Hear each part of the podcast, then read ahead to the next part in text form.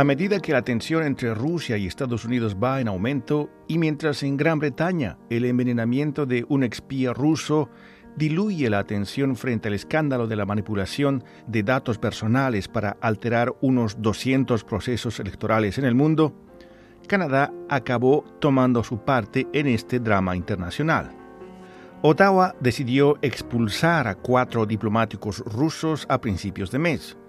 Sobre el tema, el columnista Thomas Walcom del Toronto Star publicó un artículo de opinión con el título ¿Por qué expulsó Canadá a cuatro diplomáticos rusos?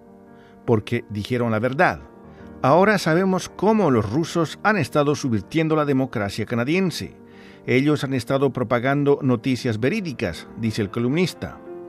Esa información es cortesía del primer ministro Justin Trudeau, quien a principios de mes finalmente explicó el motivo detrás de la decisión de su gobierno de expulsar a cuatro diplomáticos rusos y negar la entrada a tres más.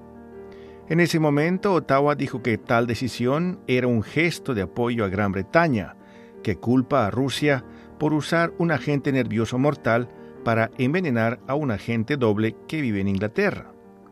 Pero en una declaración escrita, la ministra de Relaciones Exteriores, Chrystia Freeland, también dijo que los rusos habían estado usando su estatus diplomático para interferir en nuestra democracia. ¿De qué manera los rusos estaban interfiriendo? Fue un tema que quedó sin una explicación precisa, dice el columnista del Toronto Star. Los esfuerzos para obtener más información de parte de la oficina de la ministra Freeland no tuvieron éxito. En una entrevista con el difusor público CBC, el ministro de Defensa, Harjit Sajjan, dijo que debía quedarse callado por razones de seguridad nacional. Nadie más quiso hablar. Fue el miércoles 4 de abril que el primer ministro Trudeau dejó salir al gato de la bolsa. Los rusos están siendo castigados por decir que el abuelo de la ministra de Relaciones Exteriores, Chrystia Freeland, fue un colaborador nazi durante la Segunda Guerra Mundial. Trudeau llamó a esta acción un esfuerzo de propagandistas rusos para difamar a Freeland, lo cual tal vez lo fue. El único problema con todo esto es que los rusos estaban diciendo la verdad. El abuelo materno de la ministra canadiense Chrystia Freeland, Michael Chomiak, fue un colaborador nazi durante la Segunda Guerra Mundial. Su abuelo fue un nacionalista ucraniano que huyó del avance de los ejércitos de Stalin en 1939 y buscó refugio en lo que entonces era la Polonia ocupada por los alemanes. Allí, bajo la protección de los nazis, dirigió un periódico antisemita en ucraniano. El columnista Thomas Walcom del Toronto Star cuenta que se enteró por primera vez de esto gracias a una historia publicada en primera plana en el periódico canadiense de circulación nacional The Globe and Mail. Ese periódico obtuvo esa información entrevistando justamente al tío de la ministra de Relaciones Exteriores, Chrystia Freeland, quien es un historiador que en 1996 escribió con algo de ayuda de su sobrina un artículo académico detallando las actividades del abuelo Chomiak durante la Segunda Guerra Mundial. Se alegró el gobierno ruso de la difusión de la noticia. Supongo que así fue, dice el articulista.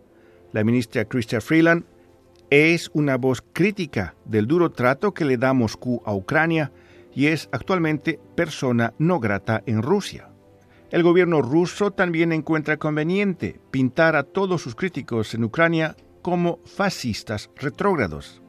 Y aunque Freeland ciertamente no es una fascista, ella ha elogiado públicamente a sus abuelos por la influencia que tuvieron sobre ella y por su compromiso con la independencia de Ucrania. Teniendo en cuenta todo esto, la historia del abuelo Shomiak fue un regalo para los rusos. Poco después del nombramiento de Freeland como ministra de Relaciones Exteriores de Canadá el año pasado, los sitios de Internet a favor de Moscú comenzaron a circular la historia. Usando las palabras de Trudeau, Moscú estaba probablemente tratando de impulsar una narrativa pro-Rusia. La pregunta es, es ilegítimo que los países utilicen hechos verificables para presentar sus argumentos. Ciertamente que el puñado de países occidentales ricos no lo cree así en el caso de la historia del uso del agente nervioso en Gran Bretaña contra un espía ruso. la decisión de Gran Bretaña y sus aliados de culpar a Moscú por ese ataque se basa en un hecho, en que el veneno utilizado fue desarrollado por primera vez en la antigua Unión Soviética. La posibilidad de que otro organismo o entidad pueda haberla copiado no hace parte de las posibilidades contempladas. En su lugar, al mundo se le presenta una explicación complicada que dice algo así. Después de ignorar por años al doble agente jubilado Sergei Skripal, el presidente ruso Vladimir Putin finalmente decide matarlo. Para mostrar al mundo quién es el responsable, Putin hace que sus secuaces usen un agente nervioso ruso. Pero, para ocultar quién es el responsable, Putin tiene otro grupo de secuaces que niegan enérgicamente la culpabilidad rusa. El ataque no fue particularmente exitoso, dice el columnista del Toronto Star, ya que Skripal aún está vivo, y todo esto se hace sin otra razón que la pura maldad. En teoría, este escenario tiene cierto sentido, o al menos lo tiene tanto como expulsar a cuatro diplomáticos por propagar noticias verdaderas. El abuelo de la ministra canadiense de Relaciones Exteriores, Chrystia Freeland, fue un colaborador nazi durante la Segunda Guerra Mundial.